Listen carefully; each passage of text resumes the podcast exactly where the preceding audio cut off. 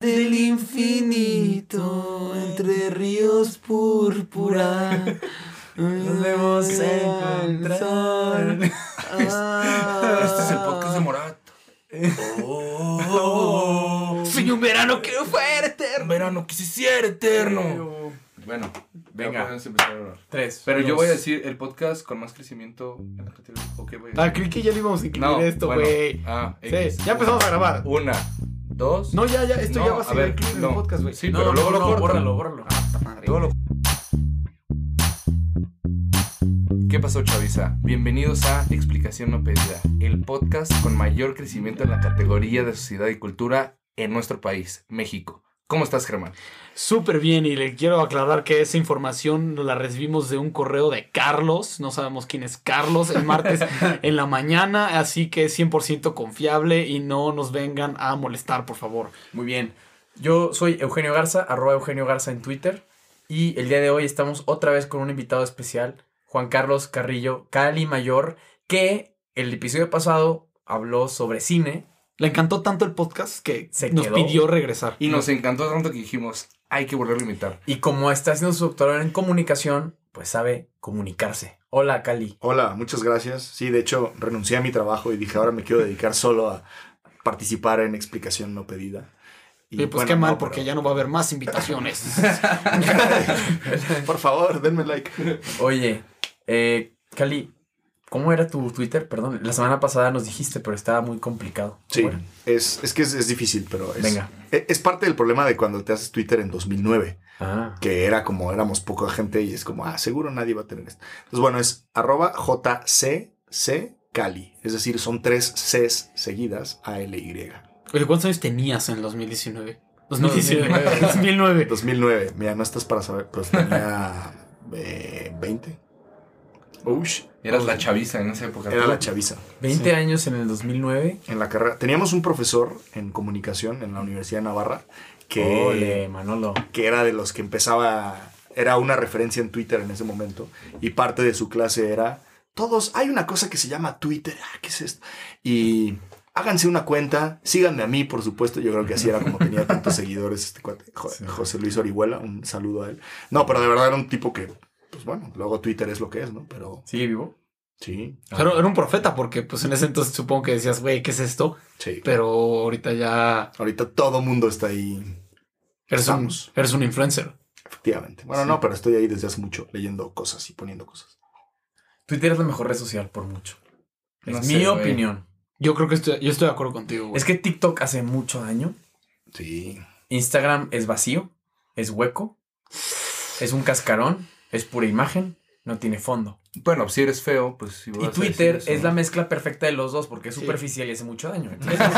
Es que Twitter tiene todo lo bueno de todas las demás redes sociales. Eso es lo que, eso es lo que yo creo. Sí, tiene es- fotos, tiene videos, es- tiene historias, tiene todo. Y, da pie a cosas más intelectuales Ajá, también. También, es más snob. Y no, Es no- el movie de las, de las, no- de las no- redes sociales. no voy, no voy a decir nombres porque no vaya a ser que, que me rechacen en, en público, pero yo me he podido comunicar con académicos y con personas muy... que, te, Muy- que te van a negar. No, ajá, pero muy cañones en Twitter, no. Ha- Hace poco, este, no creo que él me Yo niegue. jamás he hablado con ese cabezón Sí. en mi vida. No creo que me, Suéltame. no creo que me niegue, pero yo soy fan, fan, fan, fan, fan de Oscar Mezar desde La Capital. ¡Upa! Sí. Pimienta negra recién molida. Y, a ver, obviamente no tuve comunicación con él, pero le subí una foto yo haciendo un cabrito ahumado o algo así, y le puse como, ¿qué opinas? Arroba Oscar Mesa. Y, güey, yo nunca esperé que me fuera a contestar, y me contesta y me Está pone- horrible. Me pone, me pone, se ve perro. Y este es, sigue siendo mi tweet con más likes. Lo tienes enmarcado. Eh, ca- así casi enmarcado. Se ve padrísimo Pero dije, oye, oye, no, pero soy fan de ese güey. ¿En qué mundo sin Twitter pude alguna vez haberle enseñado a ese güey lo que estoy cocinando? ¿Me explico? Es que conectas Pero con gente que está a otro nivel Sí. y que no les cuesta nada. A veces, ¿no? A mí me, pues sí, te conté. Guillermo Arriaga, que es un crack guionista y tal. pues Y es pelón, ¿no? Está todo el día en, el- en Twitter. Es pelón y está todo el día en Twitter contestando y muy amable. Y a mí El me ha contestado. El greñas le dicen. Dicen, Twitter es tan importante que hace que la oposición en nuestro país se sienta importante. Sí, sí, inclusive es como, Sí. wow, hicimos un SpaceX de 65 mil personas. Ganen elecciones, güey. Ganen elecciones y luego nos vienen. Bueno, el papá de Chema me va a partir la madre. porque, porque, Mi por- papá le contestó ese tweet a Germán. sí, porque Eres empecé- un estúpido. No, empecé a poner, no, es que no tiene nada de importante que hayan conseguido 65 mil views en un space y de la nada el papá de Chema. ¿Estás descalificando los movimientos sociales? Y sabe qué. Sí. Pero que tiene algo de razón, ¿no? O sea, al final. Tiene, tiene razón. tiene algo de razón. Sí. Es un movimiento que. Ay, jole, bueno, no, olvídalo. No, dilo, dilo, dilo. No, pero es, es gente hablando. X, sí, es, Es gente, real. Bueno, Ciudadanos reales, Es- tal vez, ¿no? Que es como, es como levantar la mano, porque hablaron como 10 personas o algo así, de los 65 mil. Pero es como decir, me meto para formar parte y levantar la mano y decir, a mí también me importa esto y yo estoy con Loret. Y la realidad Mola. digital también es realidad. O sea, La gente que dice, oye, no, es que no te lo tomes personal. Twitter no es la vida real. No, no, no, no. Twitter es la vida es una real. faceta de mi vida real. ¿no? Sí, o sea, claro. que no nos engañemos tampoco. Lo que dices en Twitter, pues repercute en tu vida. Ahora la cultura se hace ahí también. La cultura. Entonces esto nos da pie a hablar del tema del día de hoy. No, a ver, ya, fuera de broma, Sí. fuera máscaras. Hoy estamos aquí reunidos para hablar sobre la cultura.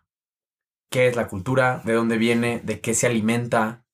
¿Qué produce? ¿Qué comunica? En específico, el medio visual y la cultura, ¿no? Un poco como para apoyarnos de la... apoyarnos Ya de que la... está aquí este güey. apoyarnos de, pues, de lo que sabe, sabe más Cali, ¿no? Que es pues, películas, series. Porque etcétera. más la cultura es tan amplio. ¿Se acuerdan de esa? Hay un, hay un como una, una fábula, pero que sale en una película, en la de Soul de Pixar. que Uy, ya hablamos de eso aquí. Que quiere ser así medio, ¿no? Y, y entonces quizás salió este comentario que dicen, ¿no? Que, que están dos peces. Lo cuenta ahí un personaje otro, ¿no? que Ah, hay, de que hay This dos is Water. peces. Ah. Ajá, exacto. Ya la que más gracias, spoiler. Perdón, Bueno, dilo para la gente que no lo ha visto. que dice, ¿no? Un pez a otro le dice, hey, ¿qué tal está el agua? Y el otro pez le contesta, ¿qué es el agua? Claro. Eso es el que es la cultura. Es decir, estás tan inmerso en ella que es- ya ni te das cuenta, pero todo es cultura. Claro, claro. Yo quiero mencionar ahorita de una vez, no es un libro padrísimo como los que les recomiendo, es más bien un discurso que dio David Foster Wallace. Eh, búsquenlo, This is Water, David Foster Wallace. Es un speech que dio y habla y parte de esta, pues, ¿cómo se dice? Que es un- no es una anécdota, es una tipo Sí, como una fábula. fábula corta y habla sobre la cultura y sobre la educación y está muy bueno, búsquenlo. De ahí viene, de hecho, de ahí viene el... De la Originalmente, no, eh, o sea, David Foster Wallace lo lanzó. Ah, y a, el- par- es y a de él partir de ahí, sí, a partir Ah, de no ahí sabía. Soul dijo, ah, mira, pues esta está esta idea. Qué bien, ¿eh? Sí, justo, y pues, como dices, todo es cultura, ¿no? O sea, todo alimenta la cultura. Ha habido mucha gente que después del primer episodio de explicación o pedida, como que el comentario fue, oye, pues qué interesante eh, pensar en cómo ciertas cosas que nosotros vemos como no importantes influyen en la cultura, como Rebelde o como King Kong y Godzilla. Claro. Y, y así, y cómo influyen en la cultura. Pero es que, o sea, claro, claro que pues es lo que estamos viendo todos los días. Eh, Sí. Estamos viendo euforia todos los días. ¿Qué claro. es eso? ¿Qué es eso de euforia? euforia? Se, euforia se alimenta y euforia es alimentado por la, La cultura. Y alimenta también. Pero eso es lo mismo. Pues lo se que alimenta y es alimentado por es lo mismo. No, no, no. O sea, No. euforia A ver. Influye en la cultura. Se alimenta No. de la cultura y es alimentado por la Sí, cultura. Sí, euforia eh, lo influye la cultura de ahorita. Pero al mismo tiempo, euforia Influye. influye en, pues, en, el comportamiento de los jóvenes. Pero hay que decirle a la gente, los radioescuchas de este programa, de este su programa de cabecera, de confianza, Ajá. ¿qué es euforia? ¿De qué estamos hablando? Cali, por favor. Euforia es una serie que ahorita está de moda Del HBO. entre la chaviza y es de HBO, efectivamente, y mucha gente la ubica porque sale Zendaya, pero también se ha vuelto famosa por lo, lo fuerte de sus contenidos, ¿no? O sea, lo que plantea así a grandes rasgos, ¿no? Yo, yo sé por haber hecho mi tarea, pero Chema quizá cuente alguno más. No porque sea fan de Euforia, pero al menos lo empezó a ver, Y ¿Qué la es? tuve que dejar de ver. Está muy fuerte. que es plantear un mundo de adolescentes. Pero, claro, los actores no son adolescentes, si no sería ilegal, Sería pornografía infantil, ¿no? Exacto. Que hacen cosas, o sea, como una vida muy dura, muy atormentada, muy llevada al extremo, de sexo, de drogas, etc. Rock Que- and roll. Pues casi, aunque en este caso sería... Hop. Autos de rock and roll. y que además está muy estetizada, ¿no? Es decir, todo es como glitter, todo es así como súper, una fotografía. su- Tonos claro, de pronto es, ah, una violación a un grupo, a una niña, porque, ah, pero claro, una fotografía increíble y tal. Y entonces, ay, qué atormentados están todos, ay, todos tienen una sexualidad súper confusa. Pero eso, de nuevo, hay quien dice, y creo que las dos cosas son válidas, bueno, es que eso es así porque en parte los adolescentes son hoy así en Estados Unidos. Vete a saber. No. Pero también hay quien dice, oye, eso está influyendo muchísimo en cómo van a ser los adolescentes, porque al final sí hay un filtro muy fuerte de quitar lo que en la realidad es más duro y en este caso mostrarlo como muy estetizado, justo, ¿no? O sea, como de un modo muy bello artísticamente, pero es muy fuerte. Y además es una serie como suele ser HBO, muy explícita, ¿no? O sea, con en todos los sentidos. Y de muy buena calidad. O sea, Sí. bueno, o sea, fuera Claro, de. cinematográficamente tiene Sí, muy buena Y calidad. actoralmente, ¿no? Sí, También o sea, fuera del, con- fuera del contenido, que pues este puede ser o no controversial dependiendo de tu punto de vista, pues la serie es, o sea, en- justo en términos cinematográficos y en guion y todo, pues está extremadamente bien hecha, ¿no? Sí. Como lo que, pues, todo lo que hace HBO suele ser. Por eso lo ve la gente. ¿no? Sí. ¿no? Sí, sí, y luego a partir de eso ha habido trends de TikTok de maquillaje euforia. Ay, hagamos una fiesta como de euforia. Y pues quieras o no, influye mucho en la gente. Y también en la relación. O sea, hay, este, por lo que yo empecé a ver la serie, pero ya, como les dije, quiero recalcar que ya no la seguí viendo. Por lo fuerte que estaba. Luego me echo los resúmenes de los capítulos en YouTube, porque nada más te narran lo que pasó. Eh, pero como que también marca mucho esto de las relaciones amorosas, como estas relaciones tóxicas, ¿no? Estas como masculinidades eh, tóxicas y, y influye mucho, ¿no? O sea, yo he visto muchos tweets, ¿no? El domingo Twitter se llena de puros tweets de euforia y es como, ay, no, no tengas, qué bueno que ya deseché ese Nate de mi vida, ¿no? Su personaje de, Ujú, ¿no? o ay, quiero una amiga como Jules o cosas así, ¿no? Y se ponen ahí a discutir. Entonces al final, pues es parte de la vida de los adolescentes y los no tan adolescentes que, que están viendo esa película. Eugenio acaba de levantar la mano y claro que le vamos a dar Eugenio levanta la mano cada cinco minutos en este podcast. Es muy respetado. Es muy respetuoso. y respetuoso. Gracias. ¿Puedo participar? Date, date, karate. Eh, quiero recordar, la semana pasada hablamos de algo que dijo Cali del post-cine. Y eso es muy padre porque esto de euforia, más allá del capítulo que se estrena, se vuelve un fenómeno cultural en vivo que todos comparten al mismo tiempo a través de las redes sociales. Y es como lo que decía Chema el año, el, el año pasado, la semana pasada, de es como ir al estadio, ¿no? O sea, es un evento casi como si fuera en vivo. Social. Es un evento social y es todo lo que conlleva, todo lo que está alrededor, las redes sociales, TikTok, Twitter y demás. Y se vuelve una experiencia colectiva intersubjetiva. O sea, a nosotros nos pasó mucho con Succession, ¿no? Con Que Succession, Succe- uy, con la Succession, vivíamos al porque pues No, nosotros bueno, en aquí vivo. en este podcast somos muy fans de Succession Buenísima y, serie. y justo como que el primer episodio de la tercera temporada todos nos juntamos en mi casa para verlo y luego nos juntamos para ver el, el- El último. el último Sí. entonces este pues como que ah, no solo era el evento de la serie sino era como que oigan pues vamos a verlo todos juntos Tim Kendall, ¿no? 100% tío. Sí, sí sí. Pu- Puedo sacar un tema un poco tangencial, pero Date. creo Date, que es, que es levantar la cultura, mano. es cultura. Venga. Levante la mano, levante la mano. Venga. Es cultura. Aquí todo es cultura. Y creo que es interesante. Y a ver, eh, Chema dijo ahorita una cosa que me parece interesante. Dijiste que, que no la seguiste viendo y que quieres recalcar que no la seguiste viendo. Y yo creo que mucha gente diría, pues, ¿qué tiene, güey? ¿Por qué, ¿Por qué no lo ves? Entonces, a ver, digo, tiene que ver, pero ¿por qué un contenido que es muy explícito, uno que ya es un adulto, puede decir y puede ser una buena elección, decir, ¿sabes qué? No quiero ver esto. Pues yo creo que te hace daño. O sea, tal vez lo que te aporta de bonito y de visualmente no vale la pena con el daño que, que te afecta ver, no sé, una relación sexual tan explícita en pantalla. eh, violencia también en relaciones, ¿no? Hay un episodio en el que este, un- una pareja se pelea porque insulta a su mamá, eh, o sea, la mamá del, del tipo, y el tipo la ahorca, ¿no? Y, y luego, pero después se reconcilia, ¿no? Y digo, aunque no creo que romantice tanto este tipo de relaciones, pues al final es violencia, ¿no? Y qué tan, o sea, ya vivimos en un mundo, en especial ahorita, muy violento. Entonces, ¿qué tanto vale la pena seguir alimentando eso? O sea, yo no, no sé, no, no quiero juzgar a la gente que lo ve, pero yo en lo personal creí que no me aportaba nada bueno y es lo que decíamos en el primer episodio, las cosas que consumimos nos acaban afectando, ¿no? Nos acaban moldeando. El otro vi vi un tuit ayer que era, o sea, que se me hizo súper atinado, eh, justo tratando de euforia, que era como, no podemos seguir esperando de la sociedad que respete la inocencia de los adolescentes y al mismo tiempo mostrarlos como seres eh, completamente sexuales y mostrándolos de esta manera en series como Euforia. Y eso es algo que pasa mucho. Todas las series de Netflix de adolescentes tipo Elite, que hablamos de Elite también en nuestro Sex primer episodio. Sí, es, oye, el, el adolescente es prácticamente un adulto realizado en términos sexuales y vive una vida completamente abierta en esos sentidos. Oye, oye, oye, oye, pero aguas. Ella tiene 16 y tú 22. Cuidado. Cuidado. Es como, sí, este, este, estoy completamente de acuerdo. Hay que evitar eso. Pero la cultura, el cine, las series no están promoviendo el tipo de gente que queremos tener en la sociedad. es que hay- ahí hay un tema bien, eh, bien espinoso, ¿no? O sea que.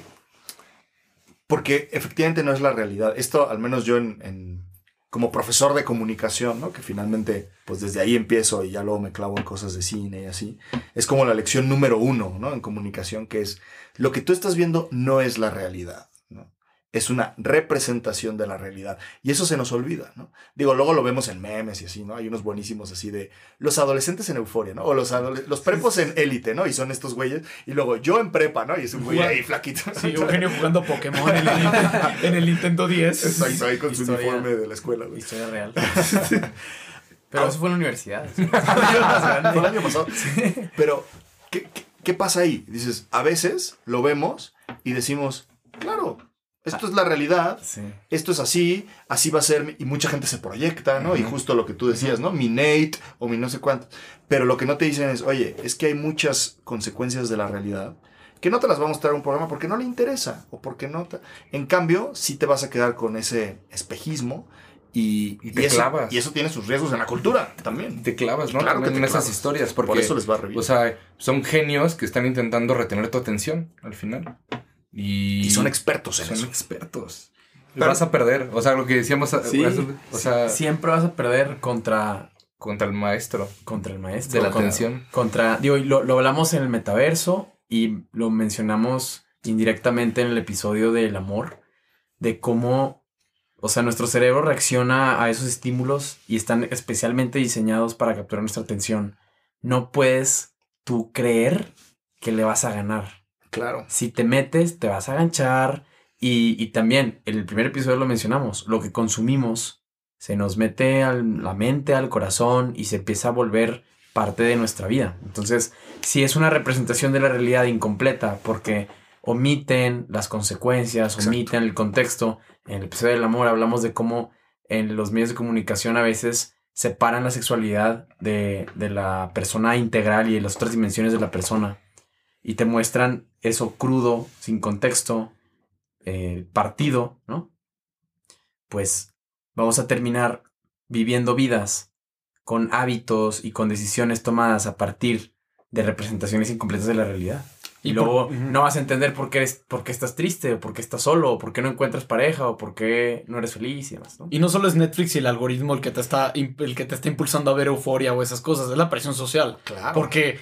Bueno, Te da el FOMO, ¿no? Sí, yo- da el FOMO. Sí. no, Todo yo el mundo habla de eso. sufrí muchísimo FOMO yo el, con Game of Thrones. Yo nunca vi Game of Thrones. eh, más que el último capítulo que pues este. Pero. O sea, viste lo peor de la serie. Sí, vi lo que- y, leí el prim- y leí el primer libro, pero, o sea, no. La gente decía, no, güey, es que no puede ser. O sea, yo sabía lo que iba a pasar en Game of Thrones porque. O sea, por- Porque es muy listo. Porque conozco al no, guionista, es no porque, hermano. no porque no, no de que sabía lo que iba a pasar, sino sabía lo que estaba pasando en esa temporada, porque había tanta gente platicando en el salón o en las fiestas de Todo Game of Thrones sabía. que yo ya sabía quién era Cersei, yo ya sabía quién era Tyrion, yo ya sabía, o sea, me la sabía sin ni siquiera ver la serie. Y la presión social por ver Euphoria, por ver Game of Thrones, por ver Succession o cualquier otra de esas series es súper fuerte. Entonces no, no es como que puedes decir, ¿sabes qué? No, yo, yo me voy a deslindar de la cultura popular y voy a vivir en mi burbuja. Por eso veo los resúmenes de Euforia en YouTube. Claro, güey, hay, para- hay- hay modos de seguir en la conversación, pero no todo el mundo Chema tiene eso. O sea, mm, la gran mayoría dirá, pues ¿qué más da? ¿No? Pues ya está, es el contenido que se hace.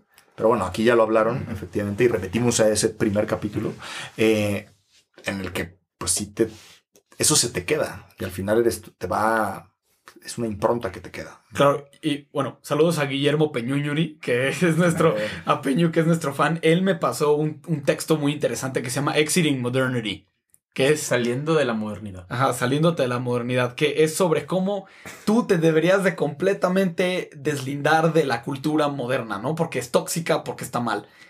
Y yo creo que es un argumento muy poco práctico. Entonces, por ejemplo, nuestro amigo Memo no tiene Instagram, no tiene Twitter, no tiene nada de esas cosas, porque él dice, güey, pues es tóxico, exit Vive en modernity". una cabaña. Ajá, casi en- que vive en una cabaña. Y yo creo que, a ver, güey, chance puede funcionar para una persona, pero no podemos como personas que queremos influ- influenciar la cultura para bien, decir, ¿sabes qué? Eh, no me estoy- quedo fuera. Ni de me quedo fuera. O sea, no podemos transformar el mundo desde adentro si no estamos en el mundo. Oh. Ah, Ajá, exactamente. Les puedo leer- bueno, hay, hay una. Ya, ya que estamos en estas. Ya estamos aquí. Hay, hay una que no la voy a encontrar, pero mi, tweet fijado.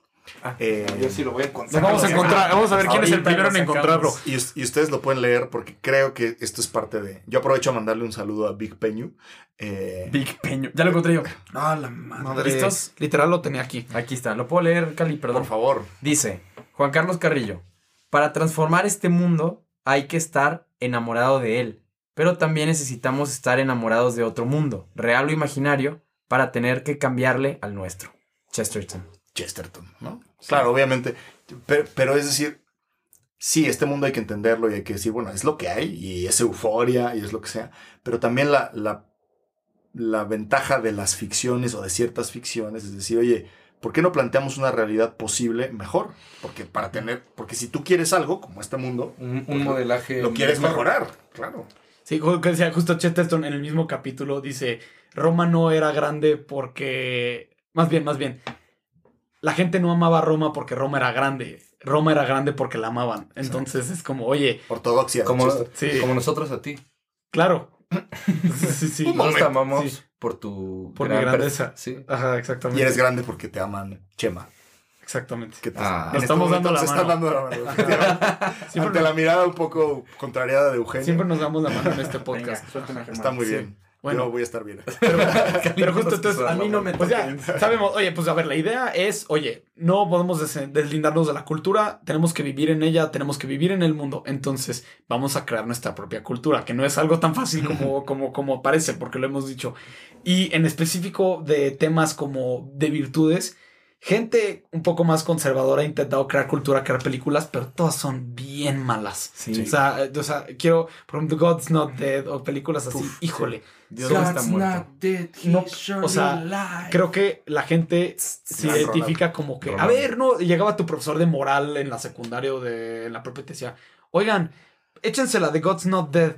Y tú la veías y decías, güey, no puede ser, este es Si una viendo- mierda. Si veo esto, el que va a acabar muerto soy yo, ¿no? De aburrimiento. De aburrimiento. No, y eso es lo que normalmente pasa. Es como, porque me parece ser que el lado conservador, y este fue parte de la razón por la que me quise empezar este podcast con Eugenio y con Chema, es la razón, es que decir, oye, a ver, la, la derecha, bueno, bueno, no, me- no me quiero este, limitar a decir que soy de derecha, más bien como el- los conservadores. ¿Eres de derecha? Ajá, los conservadores quieren crear cultura, pero están tan enfocados en el mensaje que no, eh, que no le ponen nada atención al medio, A la forma. a la forma. Entonces, por lo tanto, sí, oye, vamos a hacer una película que muestre valores este, pues, conservadores. Oye, pero acaba siendo la cagada Claro. más horrible del mundo. Oye, pues ahorita van a decir los de la chaviza que, ah, con razón está malísimo Como este tu podcast. sí, sí. Porque son malditos conservadores que Pero- no saben hacerlo. No, pero le echamos ganas. La idea era crear.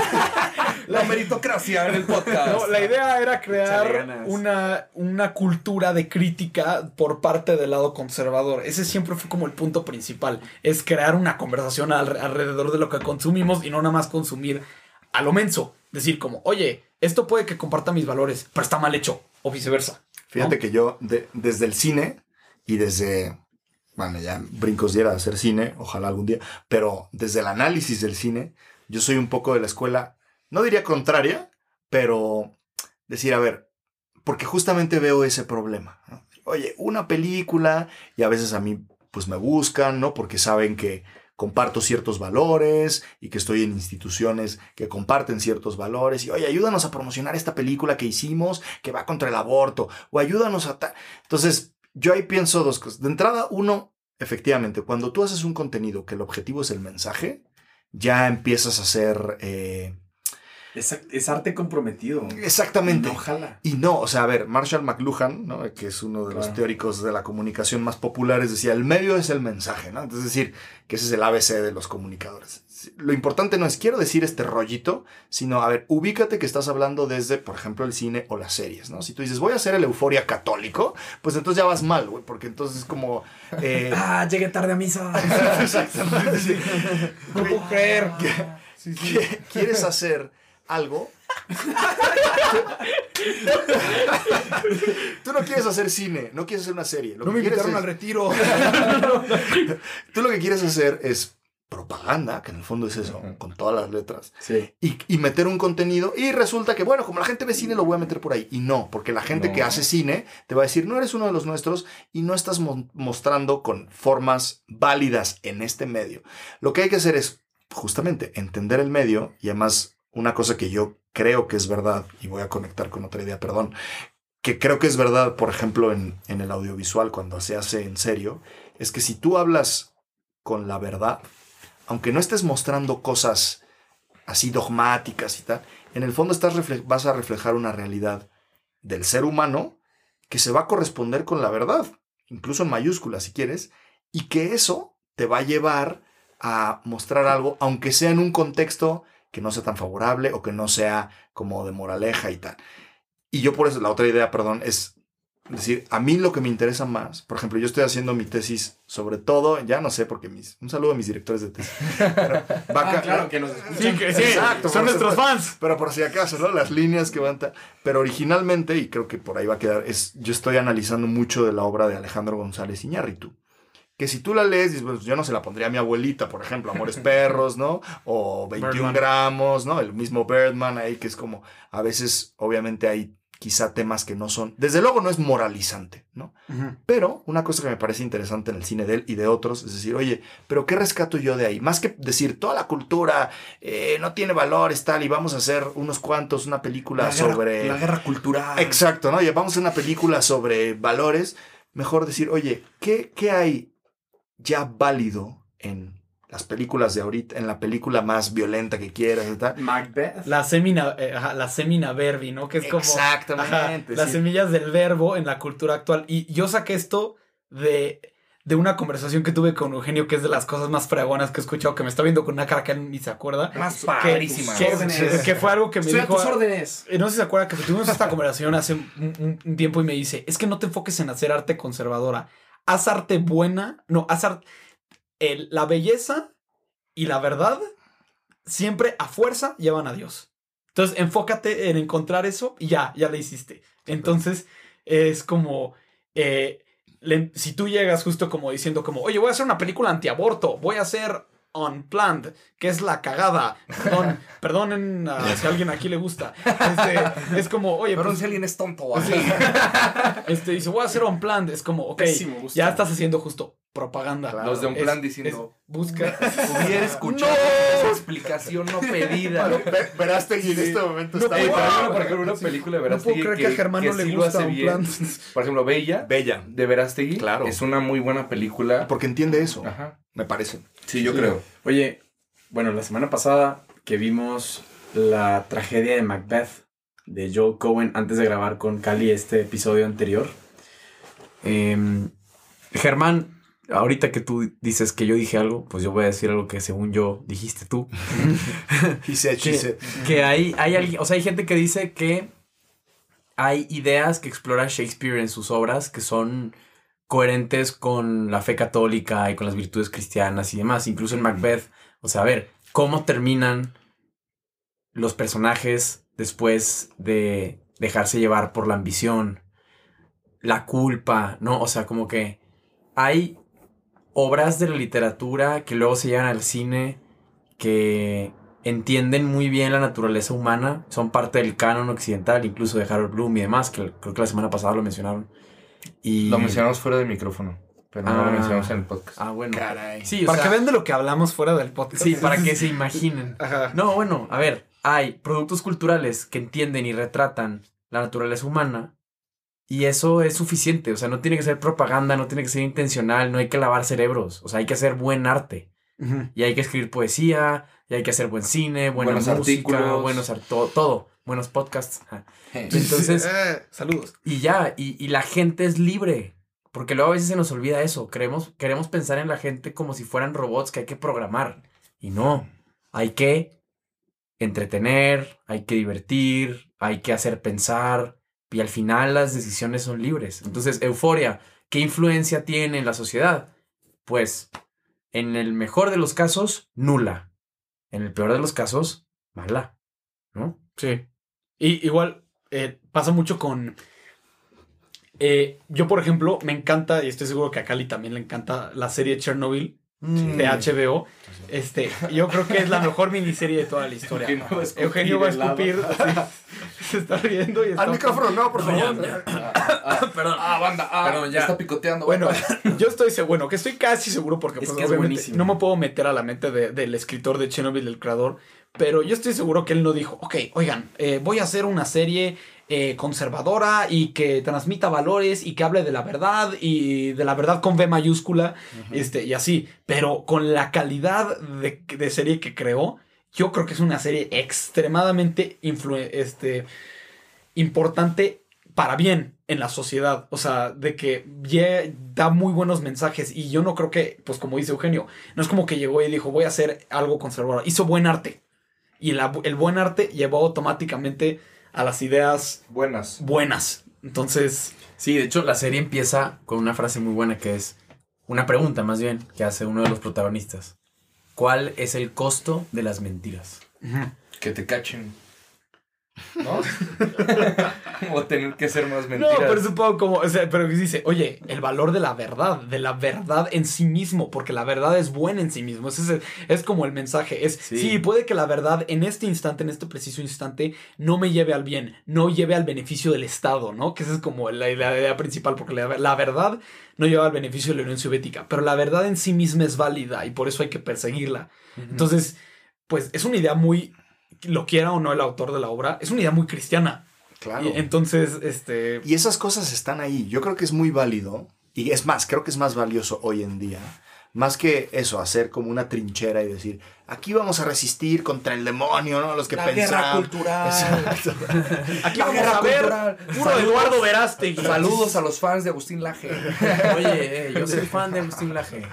Entonces, Déjame en paz. uno puede decir, cosas, ojo, pero- Agustín Laje ha leído Ajá. muchísimo. Ah, Bueno, a mí el- al menos la- el libro, el más famoso, ¿no? El de la, la izquierda. El libro negro de de- la izquierda, ¿de verdad? De la El libro izquierda. Negro de la nueva izquierda. Exacto. A mí me parece muy valioso porque es un señor que está hablando desde cosas que ha estudiado mucho y, y al mismo tiempo es un tipo que, digo, quizás su estilo, y ya está, y un saludo a Agustín Laje, es, Sí. es más combativo porque dice, alguien tiene que ser combativo y eso es cuestión de estilo y cada quien.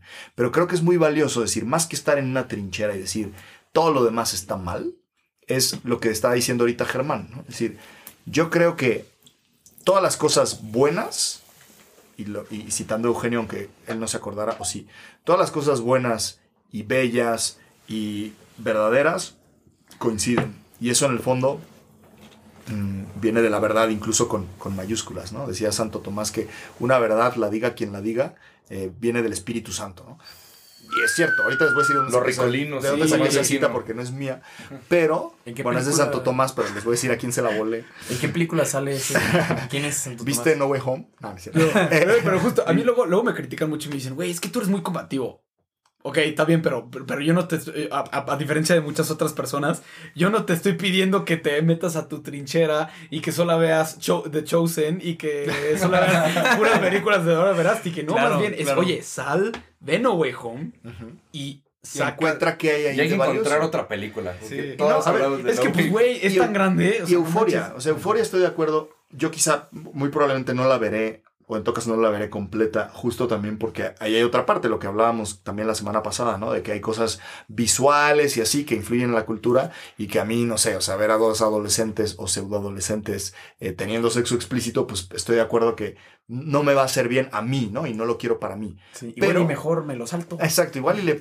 Pero el Pero contenido. todas las series así está bien. Pero decir, Está oye, difícil. ¿qué te está diciendo euforia? ¿no? Decir, oye, te está hablando de un desencanto de la juventud, quizá, te está hablando de una hipersexualización de la juventud, sí, y eso no te lo puedes saltar. Tienes que decir, oye, a ver, porque seguro en euforia también hay, hay cosas válidas y decir, oye, pues hay un vacío el ahí. peligro de las drogas. Por ejemplo, ¿no? O decir, o hay un vacío. El riesgo, ya lo dijimos, es que es algo que se presenta como realidad, que es estetizado. Sí, pero inclusive habla, habla en cierto sentido. Yo he visto nomás uno o dos capítulos de la banalidad, de la- lo que hace para las personas la banalidad del, del sexo, ¿no? Entonces, como, oye, esta tipa o quien sea en la serie, pues sí, tiene relaciones sexuales, es muy libre, quién sabe qué, pero eso no le sale a precio bajo. Claro. O sea, este. En la está- serie sí se ven las consecuencias. Sí, ¿no? claro. O sea, y no- eso, por cierto, es mucho más honesto, me parece, que, por ejemplo, muchas comedias románticas de los Sí, noventas, sí. donde... O Friends. Perdón, a mí me encanta Friends. Unagi. Unagi, pero tú ves Friends y dices, ah, Joey es el tipo más feliz del mundo y cada noche se acuesta con una chava distinta. Qué padre, qué divertido, hay que ser como Joey. Repito, me encanta Friends, pero ahí las consecuencias se ven mucho menos que, por ejemplo, en Euphoria. Sí, o, o por ejemplo, How I Met Your Mother Barney. Sí. Barney, o El sea, estilo de vida de Barney. Barney y, y, este, y justo no quiero, no quiero spoilear How I Met Your Mother porque lo estoy Güey. viendo con mi novia. Fue en el Este, 2008. Güey, lo estoy sea, viendo ya- con mi novia, lo estoy viendo con mi novia. Bueno, Barney, Se digamos que es muy. No, no se muere. Barney se muere. No, no se muere. No, no se muere. Who's your daddy? Herman, who's No, your daddy? Regina, Barney no se muere. Pero este, Barney pues tiene relaciones sexuales con todo el mundo. Y la serie un poco como que lo trata un poco de risa y dice como, oye, pues cool. Barney no sale tan afectado, pero de la nada. No, o sea, no, ¿sabes qué? No, mejor voy a dejar de hablar. Oye, Oh, pero- yo, quiero, yo quiero recordar el episodio de este podcast, creo que fue el 5 o el 4. Hay tantos que... Rentando gente. es que el número 3. Tres. ¿Es el 3? Es el 3. Hablamos de la banalidad del mal, Del bien. Del bien, De Hannah Arendt. de Hannah Arendt. Y de cómo, bueno, hablamos también de Michael Sandel y de las transacciones de bienes que no deberían ser transaccionables. Que es para paréntesis, paréntesis. Oigan, de verdad, si Eugenio, les, si Eugenio les recomienda un libro, Está padrísimo. léanlo. Porque yo no sabía quién era Michael Sandel hasta que Eugenio lo dijo en el podcast. Lo leí y me está cambiando la vida. Así que háganle caso, por favor. Ah, bueno, o- segundo paréntesis. Estamos armando todo el staff de explicación no pedida, todo sea, nuestro equipo. O sea, los tres. O sea, nosotros tres. La Estamos armando. seguro podemos pedirle ayuda a Cali con eso. Sí, estamos armando una lista de libros. Se llama Los Libros Padrísimos. de- ajá, en Amazon. Gran nombre. Y vamos a empezar a meter ahí todos los, no sé, lecturas que cada uno ha, ha tenido. Porque pues nos ha servido muchísimo. Porque cada quien ha leído cosas distintas por la profesión que tiene. Y entonces lo llevamos a la conversación y van saliendo cosas bien padres. Entonces, bueno, esperemos que después vamos a publicar por ahí el link de Amazon para que vean ahí los libros que recomendamos en este podcast. Cierro paréntesis. Volviendo. eh, en las series, aunque a veces pu- pudieran tener intenciones buenas, entre comillas, como en Euforia, que quieren de alguna manera decir, oye, no vas a acabar bien, aunque se vea divertido y todo, aún así se sigue aceptando la instrumentalización de la persona. Claro. La gente en las narraciones estas y prete- que pretenden también retratar la realidad, quieren dar la idea de que somos usables, somos desechables, podemos usar a la gente y no tiene nada de malo, porque son actividades naturales. Yo, yo no diría que no tienen nada de malo, sino que tal vez retratan de que es lo que es, ¿no? Hay una...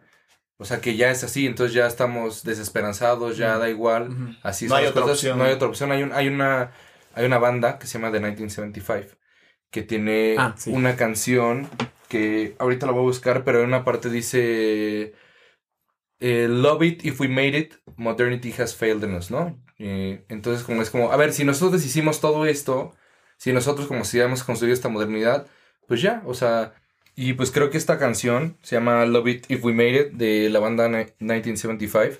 Creo que explica un poco esto, o sea, lo que decías de, de Euforia. Creo que ya estamos viendo las consecuencias, pero a la gente tal vez ya está desesperanzada. Ya dice, pues esta es la modernidad que nos tocó. Love It If We Made It, ¿no? Ya, o sea, continúa. Y creo que ese es pues un error grande cultural. Sí, es Ya- como derrotista. Sí. Y al mismo tiempo, a ver, no se trata de ser puritanos, ¿no? Porque este. Sí, algo- no somos Quakers. Sí, eh, no, el, el Bishop Barron, o sea, que lo voy a- se lo voy a atribuir, dice como, oye, pues mira, la gente me critica mucho por ver películas con sexo y con violaciones y con quién sabe qué y con pecados, lo que sea. Pero ¿saben cuál es el libro del mundo con más violaciones y violencia y sexo? Pues claro, es la Biblia. Entonces, no se trata de ser puritanos y decir, oye, esta, esta serie tiene, muestra sexo, entonces por lo tanto es mala o, o etcétera. Entonces, yo a eso, pues, por ejemplo, eh, hablo de True Detective, ¿no? Que yo creo que True Detective es una serie con un mensaje muy cristiano, porque la, la serie es... eh, o sea, muestra cosas terribles, ¿no? O sea, es una serie así sucia y muestra sexo y violencia y es una cosa así bien fea, pero al Cuando final el sexo se volvió feo, güey. habla de no, pero no no habla no sexo bon- no sexo bonito, Ah, o sea, es como es una cosa muy muy Luego fácil. hacemos la Sí. categorización. Hablando. Es una serie es una serie Próximo que, capítulo. sí, es una serie que El- muestra cosas el muy feas del sexo bonito. y el, el mensaje final de la serie, pues yo creo que es muy bueno, que es decir, oye, pues al final, el, al final de todo, el bien gana. O sea, la Claro. batalla de todo el Y- universo ya la ganó el bien. Y en esa línea de lo que dices, fíjate que quiero decir dos cosas. Una es que justamente mi tesis, ¿no? Esto es como, vengo a hablar de mi tesis. mi tesis de, eh, en, Haz tu blog, no pasa nada. está yendo por ahí. O sea, eh, a partir de Iñárritu, estamos, eh, bueno, estoy hablando de la violencia en el cine. Y entonces, pues claro, ¿no? Tesis, hay que leer todo lo que todo el mundo ha escrito sobre violencia en el cine y cantidad de cosas. Y es justo esta discusión de decir, bueno, entonces la violencia es mala, es buena, no hay que ponerla, sí hay que ponerla. Y creo que va justo por lo que dice Germán. Decir, oye, bueno, puede haber violencia o no, justificada o no justificada. Pero ¿hacia dónde va eso? ¿Qué te está mostrando? Dentro de una narrativa, decir, oye, eso, el mundo es bueno o no, o eso todo es un desastre y es pesimista, ¿no? Como esta canción que decía Chema. Entonces creo que a partir de ahí puedes también evaluar y decir, no se trata entonces de huir de, de la violencia, del sexo, de todo lo explícito, ¿no? Sino decir, ¿qué, qué, qué sentido le estoy dando? Pues, pues. Macbeth, ayer que vimos Macbeth, Macbeth. Eugenio y yo, no, no, el, otro día que vimos Macbeth, La semana pasada. la semana pasada, hay una, la, la escena en donde Macbeth le clava la daga a, este, Duncan. a Duncan, no manches, es una cosa, Está cañón. está cañón porque se muestra, y Es hasta, gráfico. hasta Eugenio me volteó y me dice, güey, ¿cómo le hicieron para grabar? ¿Cómo le hicieron, para grabar? Pero está en blanco y negro. Ajá, ¿cómo No, le hicieron para grabar eso, güey? Se vio yo, sí lo mataron, o sea, en- Sí. Ah, claro. para la película. Sí, Descansa en paz. sí, sí, sí. Descansa en paz, El actor de. Ojo Loco Moody, este, descansa en paz. Sí. Era Joloco Moody. De sí. Harry Potter es el mismo. Conra. ¿Puedo hacer- Y, y el, príncipe es, es, es, Es el, este, el, her- el hermano. el primo. Es ¿cómo se Dudley? Es pero ya, Dudley. ya flaco. Ajá. ¿Puedo hacer una recomendación? Además, Claro. por justicia, porque la, la cita de Santo Tomás de antes la, la acabo de leer hace poco. Hay un autor que les gustará, que está en Twitter también y tal, que se llama Enrique García Máquez. Vamos a subir la foto del libro ahorita a Twitter. Va. Y, y además, eh, él, le hicieron una entrevista hace poco en una plataforma que se llama Hace Prensa y haz de cuenta que platica de todas estas cosas, ¿no? Entonces, es una entrevista muy buena que yo les recomiendo que... yo Ah, la- sí, lo leí. la Lo leí, en Twitter. lo publiqué en Twitter porque he vuelto un par de veces a, a leer una serie de cosas que, que- que dice. Entonces, si pueden, lean a, a este señor. Y es de los que sí contesta en Twitter. Por ejemplo, ant- antes que hablábamos de que la gente luego que es importante te contesta. Entonces yo le digo, oye Enrique, me encantó tu artículo. Y me dijo, ah, qué honor haber sido leído desde México. En fin, es un gran y, y creo que da, da mucho juego con, como continuación a estas cosas. Es más humilde que el bicho, ¿no? Ese señor. No tanto como el bicho, pero... El bicho nunca me ha contestado mis mensajes, güey. Es que no tiene Twitter, no sabe. Está bien escribir. padrísimo su podcast. sí, sí. Sí, oye, Chema, ¿qué tal? Soy el bicho. Mira, préstame 50 mil pesos. Dame tu nip. Soy yo, El mira. estafador de Tinder, No, versión me, bicho. me, me el video, decía como, hey, I'm Kanye West, este, give me a hundred dollars, if, if you can, you can meet, este, ¿cómo se llamaba el otro? Ah, el rapero, el otro. Jay-Z. ah, Jay-Z, Bueno, algo así, era como, yes, I'm here, I Kanye am West. Jay-Z. Kanye West. Kanye West Es el gran ejemplo ha esto. sacado muy buenas canciones con un tinte cristiano, pero muy buenas rolas. Jesus King, a mí la verdad es que me, me gusta mucho ese álbum. Donda también. Donda 2 no lo he escuchado porque se saturó la página y ya no lo puedo escuchar. pero Kanye West, digo, está haciendo un poco eso. Está haciendo buenas rolas con eh, no sé qué tan buen mensaje o lo que sea, pero hablando de Dios, ¿no? Entonces, ¿por qué la gente escuchará a Kanye West hablar de Dios? Porque Kanye West es el Mozart de nuestra época, ¿no? Y, y justo como que el, el- el tomarte el, el tiempo y ya sé que a veces no es tan fácil, pero tomarte el tiempo de verdaderamente pensar en lo que la gente está viendo, le sacas lo bueno, ¿no? Yo vi un video analizando, justo hablando de Ñarritu, eh, ay, ¿cómo se llama esta? La de. La de Leonardo DiCaprio. The Revenant. Ah, The Revenant, ajá. Y era como el análisis de la película desde una perspectiva de la no violencia y del perdón y de la justicia en términos metafísicos. Una, una, una Ah, cosa así. mándamelo, ¿eh? Sí, y yo dije, y yo nunca, cuando fui a ver al cine, pues dije, ah, está buena. Y de la nada vi el video y dije, no manches, esto es otra cosa. Y no sé si el autor de la película quería transmitir esos mensajes o no, chance sí, pero el analizar la película desde un punto de vista filosófico-cultural Claro. te, te, te cambia toda la perspectiva, ¿no? Es que eso es la cultura, que se supone que estamos hablando de eso. Ya no sé. De la No, cultura. sí, sí, Todo sí, es cultura, sí. hermano. Cultura. No sé cómo se va a titular este episodio. Sé que va a acabar con la canción que decía Chema. Tiene que tener, Love it if we made it. tiene que tener un, un título este, Ah, no, no llamativo, tenemos- no como tenemos todos los los que, que intentamos tener. Bueno, búsquenla. Pero, ¿qué ibas a decir, Cali? Oh, De la cultura, de la cultura. ajá. No, no, no, ¿qué es eso? O sea, que justamente ese tipo de interpretaciones también te da pie a seguir. O sea, la cultura no solo es alguien hizo tal película, alguien le escribió tal libro, alguien escribió Macbeth. O sea, si Shakespeare hubiera escrito Macbeth y se hubiera quedado ahí, ah, la interpretaron dos veces, gracias, ahí queda. Pero justamente es, la cultura es lo que todos hacemos con eso, ¿no? Entonces es, ah, pues yo lo retomo y yo puedo hablar y euforia puede ser bueno o malo, pero nos da pie a nosotros para hablar de cosas Ah, pues, y sí. eso es cultura y es lo que está allá afuera. Sin Shakespeare no hay William Faulkner. Oh, yeah. Y sin William Faulkner no hay este. Sin Sófocles no hay Shakespeare. Sí. Ah, exactamente. Entonces todo se alimenta de todo, ¿no? Entonces es lo que, eh, un poco, ya nada más regresando al final, a eso me refería un poco con euforia se alimenta de la cultura y la cultura alimenta euforia. Porque euforia sale de, un, de una base cultural que existe previo a ella. Pero, al mismo tiempo, euforia alimenta a todo lo que viene después, Claro. ya sea de manera buena o de manera mala. ¿Cuánta ¿No? gente va a comentar este podcast diciendo que por qué hablamos de euforia si no hemos visto euforia? güey? Ya nos veo cancelados sí. y quemados en... Mira, ya ha habido varios... de euforia. Pasó, pasó algo similar con Curies, Ah, sí. Ah. una película francesa Sí. que trata de una... Es un gran ejemplo, perdón. Sí. Es una película que yo no vi, pero la comenté.